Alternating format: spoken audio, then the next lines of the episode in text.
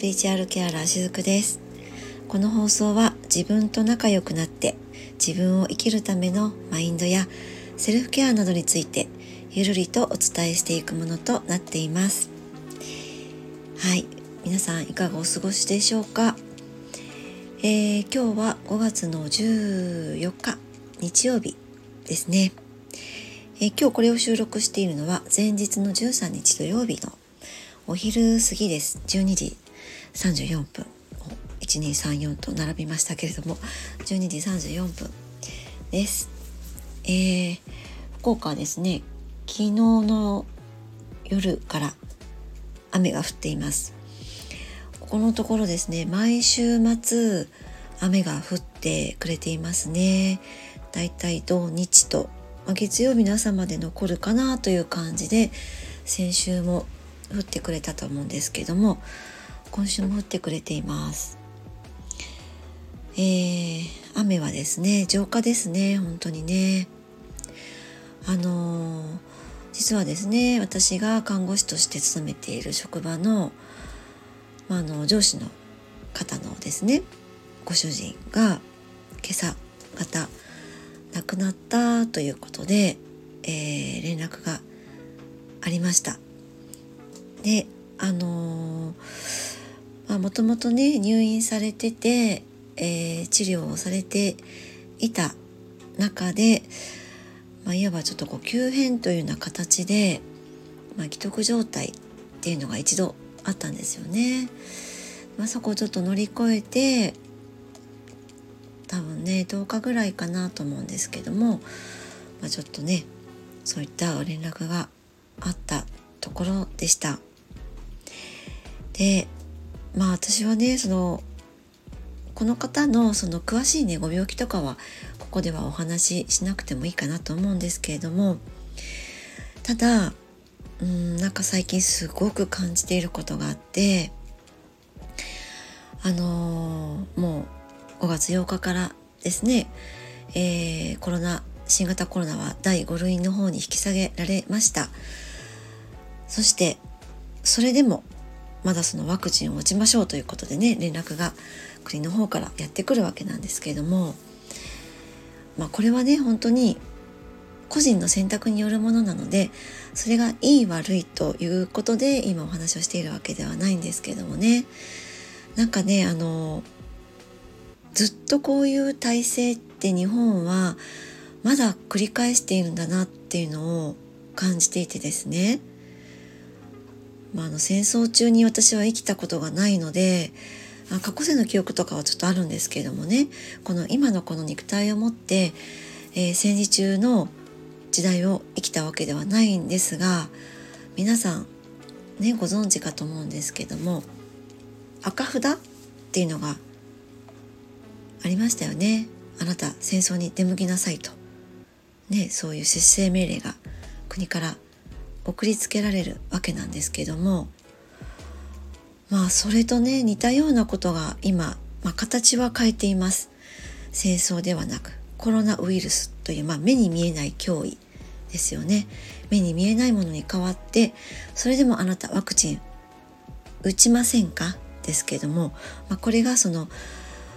えー、コロナがねやっぱり怖いっていう人にとってはまあ強制的になってしまう通達ではあるかなと思うんですよね。がねうんもう今いろんな情報があるのでご存知の方もいらっしゃると思うんですけどもやっぱりワクチンを打つ必要はなかったということがもう医療現場でもえー、言われていますよね。そして、えー、私もその一人ですけれどもやっぱり医療従事者っていうのは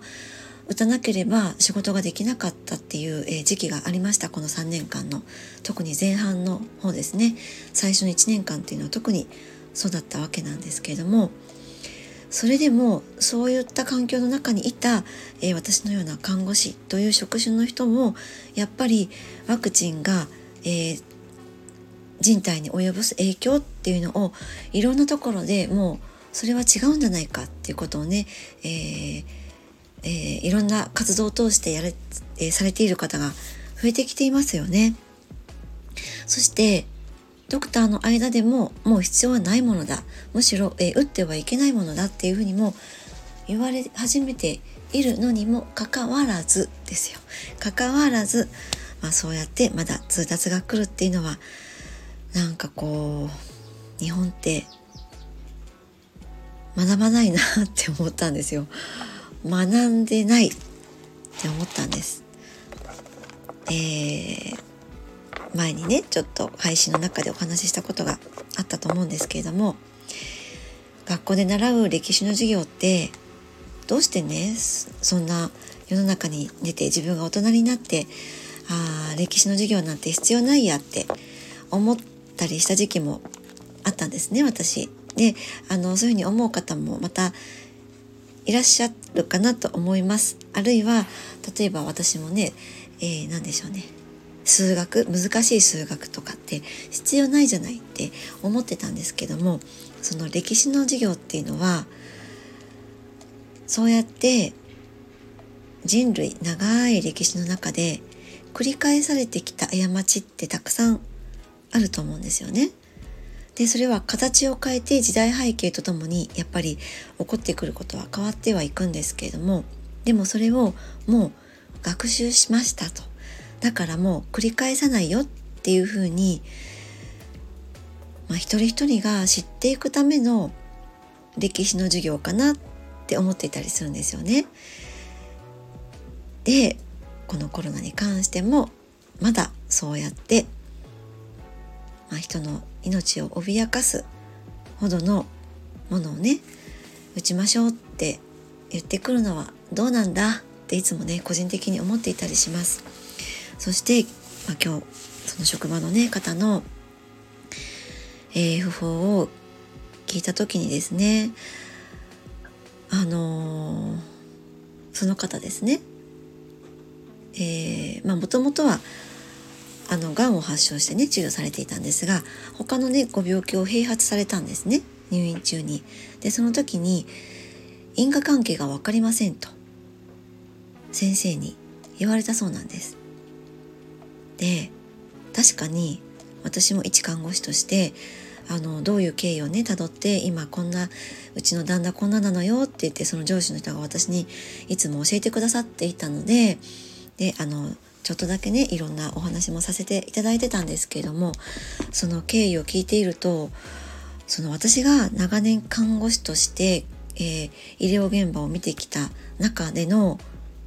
ケースでは全く違う何かが起こっているなっていうのを身近ですごく感じることが増えているんです。でその因果関係が分かりませんっていうのはこれまであまりそういうのってドクターって言わない言わなかったんですよね。だってそれをはっきりさせてお伝えするのがまた、えー、医師というまあ中での仕事というか明らかにしていくっていうのもまた医師の仕事の一つでもあるんですけども本当に医療現場の中で因果関係が分からずに、えー、何かを併発してお亡くなりになってしまうとかすごく重症化してしまうとかいうケースがすごく増えてるなって感じていたりします。まあ、この方以外にも何人かね周りにいたりするんですけれどもまあなのでね、まあ、ちょっと冒頭ねもしかしたら聞いてくださってる方の中にはなんかこうしんどいなって感じる方もいらっしゃったかもしれないんですけども決してそのあのじゃあ私もワクチン打ったからなんかダメなのかなとかねそういうふうなことを今日お伝えしたいわけではないんですよ。私もワクチン打ってますのでね。3回打ってます。でもここでそのまたね分かれていくと思うんです。ワクチンは打った。でもそれはもう仕方がないことだった。だったらこれからどうしようって生きていくのか。ああワクチン打ってしまった。どうしよう。なんか私も周りの人みたいになんかこうねとても体が悪くなってしまったらどうしようっていう意識で生きていくのか。っていうのはまだまだ選択できるんです。で私もワクチンを打ってますけれども前者の方でね生きていきたいなとは思っているんです。なので、まあ、前回もちょっとデトックスのお話とかもしたんですが入れてしまったものはもう仕方がないのでもうそれは出せるものは出してデトックスをしていってあとはそのベースにある打ったアクチンを打ったどうしようっていうその不安の意識を自分の中になるべく、えー、抱かないでおくっていうことが大事だと思うんです。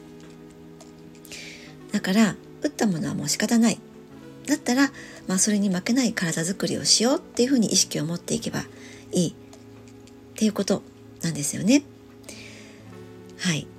ちょっと冒頭のお話が今日長くなりましたけれども日曜日の夜なのでちょっとだけ今日は長くなるかもしれませんがこの後もお付き合いいただくと嬉しいです。でですね、まあ、今日この前置きにも全て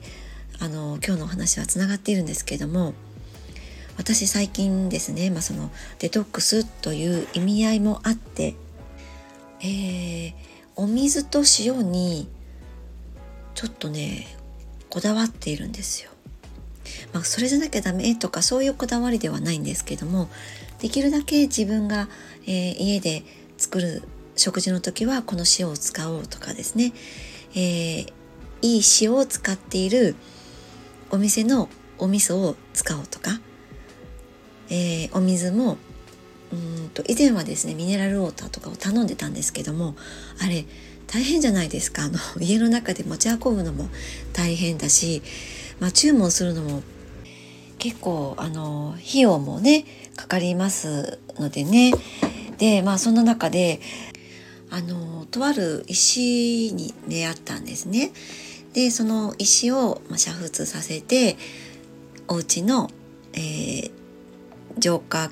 器をねお水の浄化器を通したお水をそれでまあ一晩一晩も寝かせなくていいんですけどもちょっと数時間置いたものをあの取るように今しています。でもともと私ですね腎臓が多分弱いんですね。あの採血をしてデータとして出るっていうところまではいかないんですけども本当にこれは東洋医学でいうその未病のところのレベルかなとは思うんですがおそらくね腎機能が弱い方っていうのをなんとなく感じているんですよね。でこのね腎機能が弱くなると弱まっている状態の時っていう方が、えー、しっくりくるかなと思うんですけどもえっ、ー、とね腎臓っていうのは恐れっていう感情を、えー、保持しやすい場所なんですね。これをそのエネルギー的なところから観察してみると、えー、例えばそのちょっと前にもねお話ししたことがあったかなと思うんですけども、えー、腰が引けるとかいう言葉がありますよね。そういった言葉が映し出しているようにそのまるでなんかこう腰の辺りにねなんかロープでも巻かれたような感じでそれを後ろで誰かがこうクイックイって引っ張るようななんかそういったこう自分の意思とは違うところでなんかもう自分ではどうにもできないようななんかこう恐怖とか、えー、後ろに引っ張られる力っていうのが、えー、抱きやすいかなと思うんですそういったエネルギーが、えー、湧き上がってきやすい、えー、腎機能が弱まっているとですね、えー、そういった感覚があります。これは、うん、私の自分の体感的にもそうですし、えー、おそらく、うん、間違いないと思いますこれは。うん、もう長年のね体感のところでの感覚でもあるんですけれどもその自分のね意志とは反対のこの腰の辺りを後ろに引っ張られる力っていうのが強い時って前に進もうやろうっていうふうにその頭のところではね意志がそうやって思っていても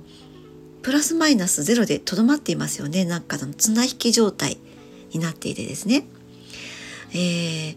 自分の現状が全然動かないっていう時っていうのはこういった、えーと、波動のバランスが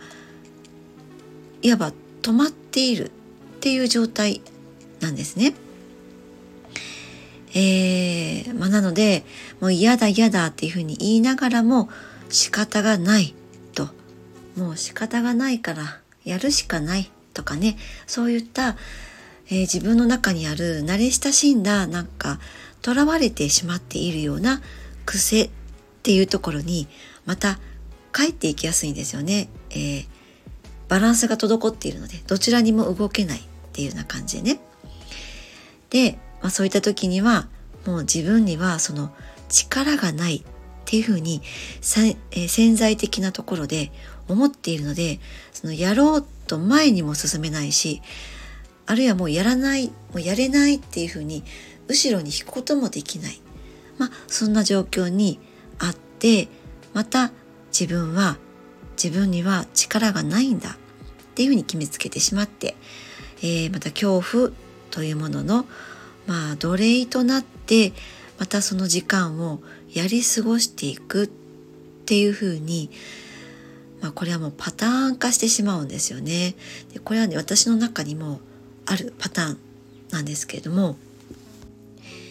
でも、まあ、一方でこのやれない自分っていうのはまだ本当は自分の中にまだやれる自分もいるんだっていうことを、え知っているからやれない自分っていうのを見出せたりしているんですよね。ちょっとこれ言い回しがとっても難しいんですけどもあのですね恐怖が自分の中にある時、えー、それってもうやれないかもしれないって思いながらもそこに同じようにえ同時にやれる自分という可能性もそこに、えー、見出しているんです。わかりますかね？このトリッキーな感じね。なので動けないっていう感じなんですよね。でもまあそういった恐怖ってうんなかなかその意識して自分で、えー、どうにかしようって思ってもどうにもならないもんでもありますよね。あの経験のある方とお分かりいただけるかなと思うんですけれどもなので私は普段からあの腎臓に意識を向けてなるべく腎臓に優しい生活をしようっていうふうにしてるんですね。でその、まあ、アイテムがいろいろありますけれどもいいお水を取ってあげたりとかあと、まあ、腎臓に関わりがあるものって他には塩とかもそうですよね。いい塩を使うことで、えー、腎臓に優しい食生活をしようっていうふうにあのやっていたりするんですね。で、えー、ケイ素という言葉はご存知でしょうか？あの私がその飲んでいるお水の中にもケイ素が少し含まれているわけなんですけどもこのケイ素っていうのがまたね腎臓にとっても大事だと思っていてですね、まあ、腎臓だけでなくケイ素って消化体にもとっても大切なものなんですね。あの消化体っていうのはこの人間のねもう私たちにとって究極に大切な脳のところに真ん中あたりに位置する、まあ、内分泌の器官なんですけれどもあの脳の真ん中にあるっていうこと自体がいかにこの消化体が大切な器官であるかっていうのもお分かりいただけるかなと思うんですけどもね。なんかね形はですね松ぼっくりみたいな感じです。あの大きさはちっちゃいんですよ、うん、私たちの小指の頭ぐらいかな、えー、ちっちゃなところなんですけどもこの消化体にケイ素っていうのがうーんとても重要な役割を果たすんですね。あのね生まれた時ってねもうちょっと大きいんですけどだんだんこの社会で生きて現代社会でね生きているうちにあの縮小していくと言われています。まあ、それは現代っていう時代では本当にねいろんな常識とか固定観念世間体とかねそういったものに、えー、縛られて人間ってその本来の在り方のままで生きるっていうことをいわばこう制限されているわけなんですね。でまた、まあ、そういった中にいるとその宇宙の英知とかけ離れた知識とか情報も持ちすぎて、まあ、それが自分の中で大きく育っていくわけなんですよね。そういった中で、えー、生きているとだんだんと消化体っていうのは衰退していくそして本来の力を発揮できないっていうふうにも言われているんですね。でもまあ本当にあのこのねコロナになって3年ほどの中でまあいろんなことを皆さん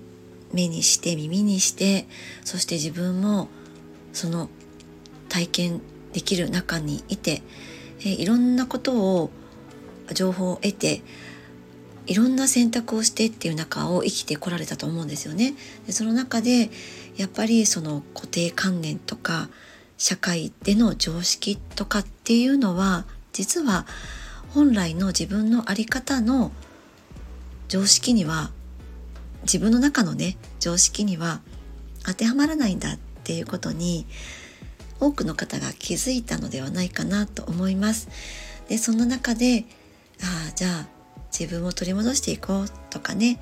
自分を生きていこうっていうふうにあのなっていかれてる方もね多いかなと思っていたりするんですね。あのケイ素っていろんな形で取り込めるわけなんですけどもあのケイ素をね取り入れましょうっていうお話を今日したいわけではなくってその腎臓っていうのをいたわってあげるといろいろとね活性化していくと私は感じていて腎臓はあの先ほど言ったその消化体まで何て言うのかな経路があると思っています。うん、解剖学的な経路ではないんですけどもエネルギーの経路があると感じていてでも腎臓ってあの私たちの背中側に位置してるって皆さんイメージされると思うんですね。なかなか背中側って自分で、えー、意識することってないと思うんですよ。自分の前面側ってあの意識することがあってもお腹が痛いとか手を当ててあげるとかねあると思うんですがなかなか背中側ってまあ、後ろに目がないからっていうのもあるかと思うんですが私たちこう、ね、体の後面ってなかなか意識できないと思うんですね。でも背中ってやっぱりいろいろと背負うっていう表現があったりとかなんだかこう身震いがするっていうのも背中で感じているものだったりするんですよね。なので是非その私たちの体の前面だけでなく後面にもね意識を向けてあげてほしいなって思うんですが特にその腎臓の辺り腰の辺りですね腰でもちょっと上です。あと腰骨がありますけれどもそこよりもちょっとだけ上手のひら1枚分上のところに意識を向けてあげていただいて、えー、自分の手のひらをね当ててあげるだけでもいいです。その辺りに腎臓がありますのでそこを手のひらで持って自分の手のぬくもりエネルギーを届けてあげてください。両手のひらを当ててね自分のエネルギーを少し温めてあげるいたわってあげるっていう感じで12分でもいいので毎日是非ねしてあげてみていただけたらなと思うんです。でそこからエネルギーが背骨を通って首の頸骨の辺りを通ってうなじを通って先ほど言った脳の真ん中にある証拠体まで自分のエネルギーが上がっていきます。この流れを寝る前のひとときほんの12分でもいいので、えー、ぜひねやってみていただけたらなと思います、えー、何かね採血をしてデータとして腎臓の働きが弱くなっているっていうことに限らずですね。例えばその腎臓の弱っている方っていうのはむくみやすいとかね。なんか体はほてってるんだけど手足だけ汗をかいて、えー、手足が冷えているとかですね。あとは本当に体全体がなんだかだらしいとか、えー、体に関してはそんな感じで出てくれます。そしてメンタル的には先ほど言ったみたいなこう恐れの意識がね無意識に潜在的な深いところにあったりします。あの潜在的にある恐れの意識なのでなかなかね自分であこれだっていうものに分かりにくいかもしれないんですけども例えばそれは日常の生活の中でどういった場面でそれを、えー、認識できるかっていうとうん先ほど言ったみたいに繰り返されている自分の中にあるパターンです例えばですねうん今仕事をしていてもう辞めたいという自分の気持ちがあるとしますよね。その辞めたい理由は人それぞれでいいんですけれどもでもなぜか辞めようっていうふうに思っているんだけどすんなりとその、えー、退職の意向を伝えられないとかですね。伝えても最後まで、えー、伝えられなくってなんとかかんとかこう会社側に言われて結局ずるずるとやめられないとか案外いらっしゃると思うんですよ。こういったあの癖がある自分のパターンですよね。そういったパターンされたパターン化された癖ですね。でこういった時っていうのは一見それはまあ例えばこう周りの状況に流されてやめられない自分とかねそういうふうな自分っていうふうに映ってるかもしれないんですけども必ず、えー、流されてしまう何かパターン化された自分の中の癖っていうのが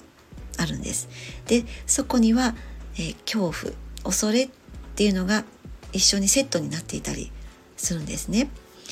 よくあるのは再就職できないかもしれないとかです。シンプルに言うとね。あとは辞める時に何かこの職場で、えー、人間関係が気まずくなってしまうのではないかとかですね。あとはそうですね自分が退職をすることで周りの人が困ってしまうのではないかとかですね。あのいろいろありますよね。それは人それぞれあると思うんですけどもそういった恐怖の方が、えー、強くなってしまうとこういった自分の中にあるパターン化されてしまった癖っていうものが表面化してくるんですね。でもそういったパターン化された自分の癖っていうのは本当に自分にとって必要なのかっていうのをちょっと自分のことを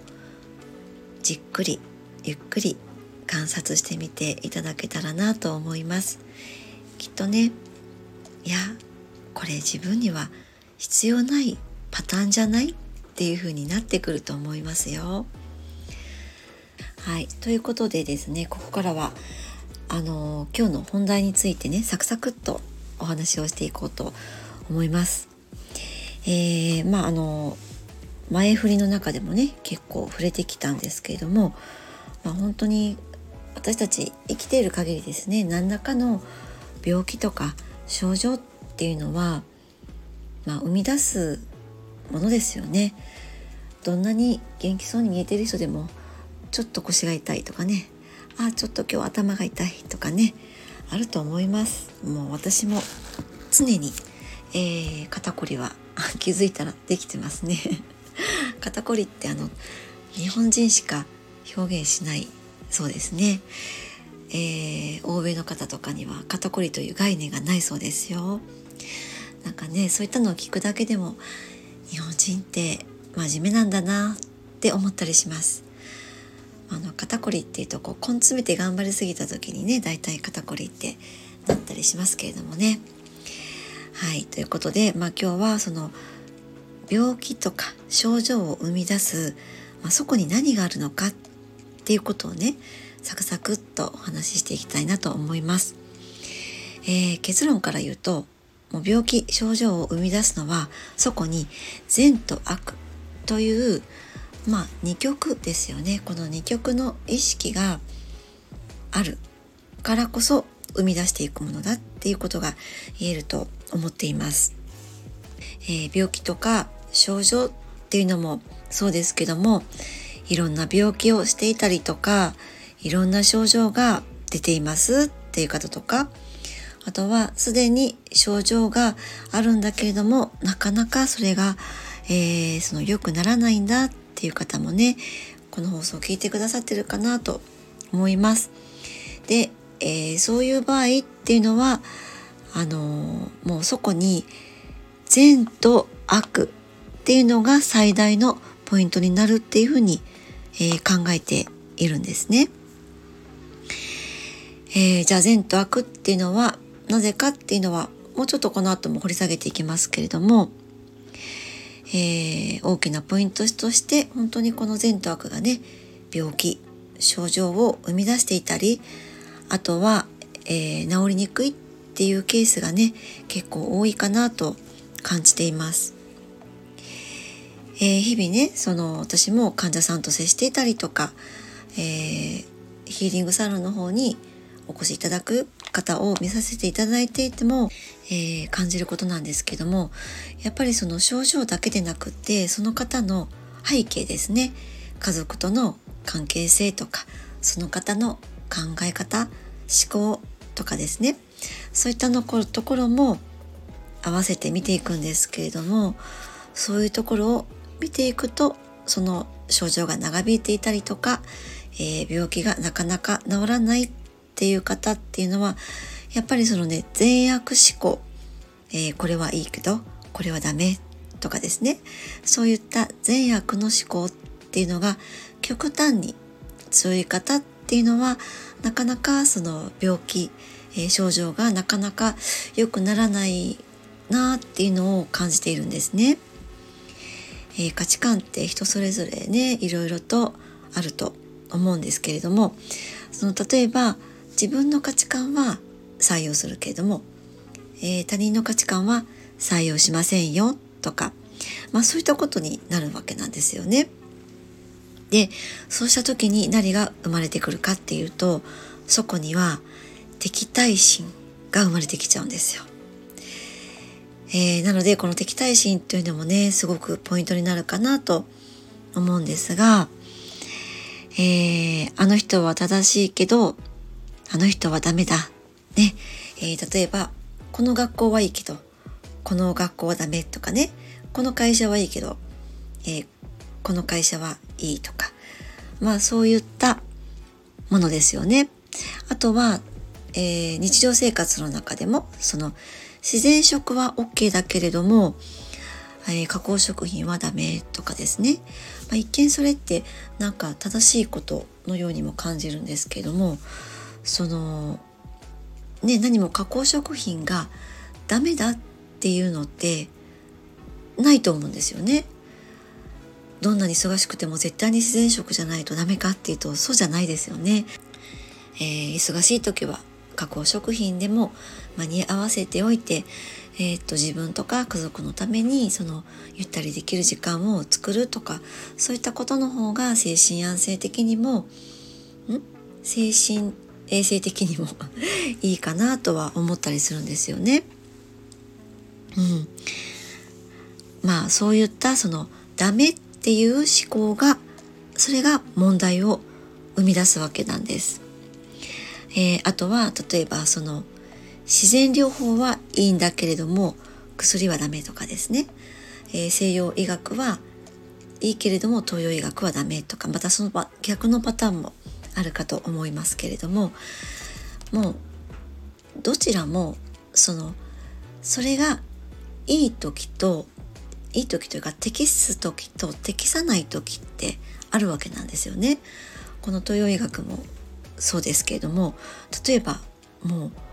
ね、なんかこう怪我をして、えー、血がたくさん出て、えー、なんならこう骨が飛び出てとかいう時に東洋医学があってあのホメオパシーがとか言ってられないわけですよ。もうそういう時はちゃんと西洋医学外科的な処置をしてやっていくってことがあの必須なんですけどもその時の場合によって適す適さないっていうのは確かにあると思うんですよね。その臨機応変っていうところがあまりにこう欠如してしまっているとこういったこれはいいこれはダメとかあれはいい、えー、これはダメっていうようなその善悪の意識がそこに生まれてくるっていうわけなんですよね。まあ、そこがそういう大意識が強くなっていけば必ずそこに、えー、そこにはその対立という意識がそもそもあるのでだからこそ敵対心っていうのが生まれてきます。その人の中にどんどん大きくなっていくっていうわけなんですよね。でこの敵対心の最大の問題がですねあるんですけども、えー、例えばね、えー、ある人の中に、まあ、ある病があるとしますよね。そうするとこういった敵対心があるとその病も悪と見なしてしまうわけなんです。自分が持っているその病を悪というふうに、えー、心の深いところで見てしまっている。っていうわけなんですね。まあそれってもうしんどいですよね。辛いじゃないですか。なんか自分の中にある。ねその症状として現れていたらなおのことこの病気っていうのは辛い状況なのにそれを、えー、持っているその病をも悪というふうに、えー、潜在意識の深いところで捉えているということはその病を持っている自分のことも同じようにその、えー、敵対しているっていうものが生まれてくるわけなんです。ちょっと伝わりましたかね今のところね。そうするとそれを排除しようとかですねそれと戦おうとか例えば、えー、そこにがん細胞があるとすればそれと戦おうとかそれを対処しようとかまあそういったこう治療の経過をえー、辿っていくっていう風になっていくわけなんですよね。でもそもそもその病気っていうのは、えー、そもそもその病気っていうのはどこから出てきているのかっていう話になっていくんですけども、えー、病気っていうのはうんそもそもですねいわば考え方的には、まあ、悪いものではないっていうことなんです。今は自分、まあ、その人の考え方の状態価値観の状態、えー、心の状態ね、えー、魂の状態ですねあそういった状態を可視化させたものが病気なんです。症状もそうですね。なので病気や症状が出た時っていうのはちょっとその魂の状態、えー、心の状態ねあのー、そこがバランスが崩れていますよっていうことなんですよね。自分の体がそうやって可視化してそれをお知らせしてくれているっていうこと。なんです。だから今その、えー、思考の仕方は危険ですよとかねバランスが崩れてますよっていうことなんです。だから症状病気っていうのはその自分の内側からのサインなんですよね。そうやってその可視化することでいわば自分が一番気づきやすいわけなんですよ。あなんか今日ね腰がいつもよりすごく痛いなとかね。あ今日は立ち仕事を頑張りすぎちゃったからだ。でねじゃあどうしてその立ち仕事を頑張りすぎちゃったんだろう。そうか周りの人に喜んでもらいたかったからだ。とかね。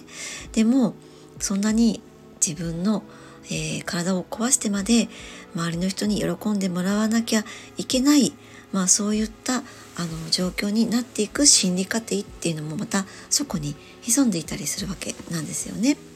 自分の体を犠牲にしてまで本当にそれは、えー、することなのかっ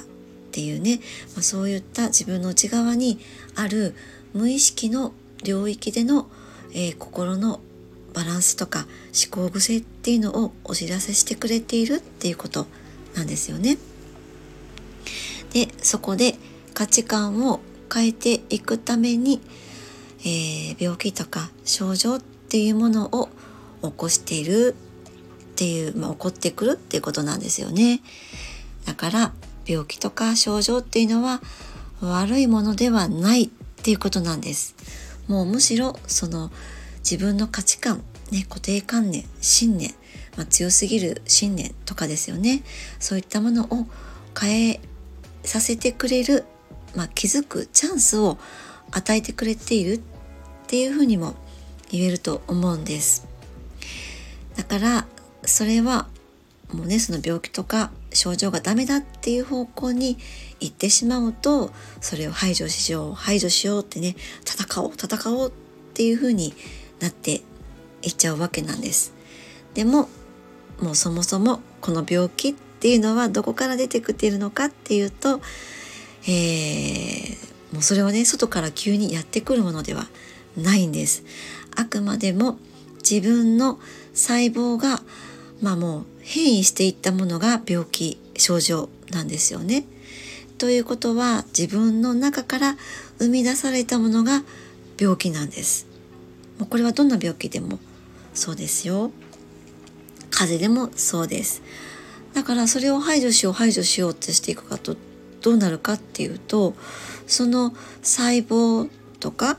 えー、自分のことがもうダメだってね、まあ、そんな自分と、えー、戦おうとかそんな自分のの中にあるそういった細胞をね排除していこう排除してよしていこうっていう風な流れっていうのは結局自己否定につながっていっちゃうんですよね。ああもうこんな自分はダメなんだってね、えー、そうすると病気をしている自分はダメっていう風になってきたりとかですね、えー、他にもまあ仕事をしている自分もダメっていう風にもなっていきますよね。こういう仕事はダメだとかねこういう仕事をしている自分はダメだとかまあそういった意識の中で排除しようっていう意識が生まれてきて、えー、敵対心がどんどん強くなっていくとまあ、どんどんその自己否定自分はダメだっていうところにつながっていくっていうわけなんですね。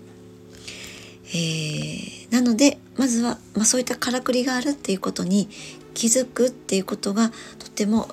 大切かなってって思います。あ自分の中にはそういった考え方があるんだっていうことに気づいていただいてですねじゃあ実際どうすればいいのかっ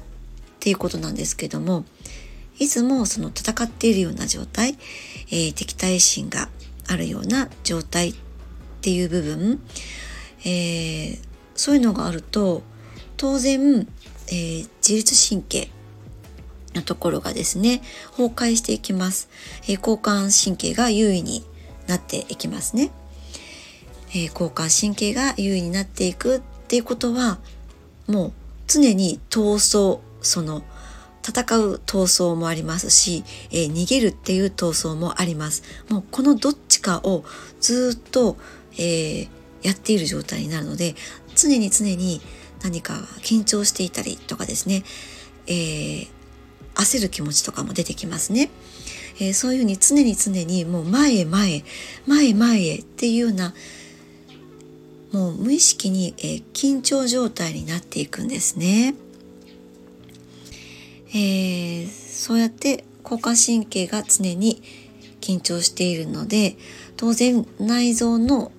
働きもやっぱり弱くなっていきます。まあ、分かりやすいところで言うとね血圧も上がったりとかですね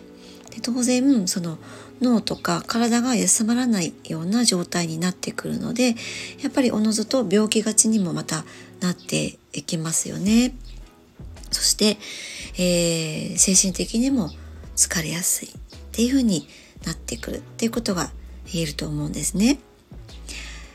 じゃあどうしていくのかっていうことなんですけどもまずまあその意識としてはですね単純にうん敵対というところではなくってもう仲良くなるっていうところなんですよね。えー、人に対しての敵対心もそうですけれども自分への敵対心もそうです他人と仲良くなるのもそうだけど自分と仲良くなるっていうことですよね。えー、自分の中に病気や症状があるのであればその自分の中にあるね自分の中にあるものですよね。病気であっても症状であっても大事な自分の中にあるものです。だからそれを悪とみなすのではなくってその病気と仲良くなるっていう発想ですね。これはね、えー、仲良くなるっていうイメージとか意識を持っていくっていうことがまあとっても大切なことなんですよね。もうそもそもこの病気も症状も自分が生んでるものですよね先ほどもお話ししましたように自分の細胞が作り出しているものですだからそれを自分が悪と見なしてしまったりその敵対心を作ってしまったりするとやっぱり細胞はダメージを受けるんですよ。誰にそれを言われるよりも自分からそれを言われることの方が自分の細胞はめちゃくちゃダメージを受けます。どうですか？そういうふうに聞いて。そんなの嫌じゃないですか？もう私は辛いですね。だからあの決して自分にね肩こりや腰痛があってももうそこは本当にねそこを悪とは見なさないんですよ私もね。まあ実際はねどうやってやるかっていうとあ今日はこんなに腰が痛くなるほど頑張ったねよく頑張ったねって言ってもうまずはいたわるんですよね。自分のその痛む箇所を自分の手で触りながらこんなに頑張ったねって言ってもうねぎらいます。そしてこんなに頑張らなくてもいいんだよっていうふうにまた自分でも言ってあげたりもするんですよね。で、えー、まあそうやってその許してあげるっていうことです。自分の中にあるその病気とか症状っていうのをもう許すっていうことなんですよね。なのでその病気や症状を敵とみなして戦うのではなくてもう許す、えー、病気を病気自体を許してあげる。その症状自体も許してあげる。そういった気持ちです、えー、あと病気とか症状ができている自分も許してあげる。そこが非常に大切なことかなと思っています、えー、そういった意識で、えー、常にいること、ね、弱っている自分も許してあげるとかですね、えー、痛みで、ね、そういった症状で苦しんでいる自分も許してあげる。っ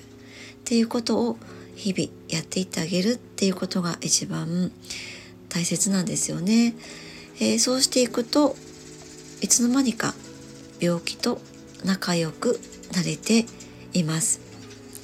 でそうした中で病気や症状っていうのが消えていきやすい方向性に向かっていくんですね。えー、体が変わっていく、まあ、そのエネルギーが変わっていくっていうことなんですね。えー、ということはその強すぎる善悪思考とは真逆の方向性っていうことなんですよね。からまあなるべく善悪思考で考えないっていうことも、うん、大切ですよねやっぱりね。まあ、だからえっとこれはいいねこれがいい、えー、これもいいっていうのはいいと思うんですよね。でもその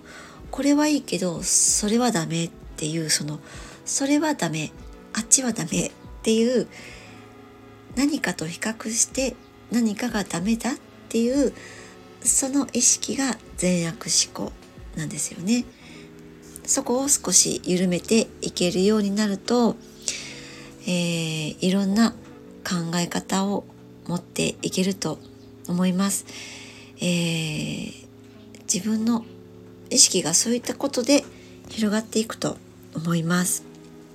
うん。まあ、ダメダメではなくてそうだねそれもいいよねっていう感じでちょっとこうなんかね手綱を緩めるっていう感じですかね。はいということで今日も 長くなってしまいましたが最後までお付き合いくださってありがとうございました。ゆるりほっとする時間を大切にお過ごしくださいね。おやすみなさい。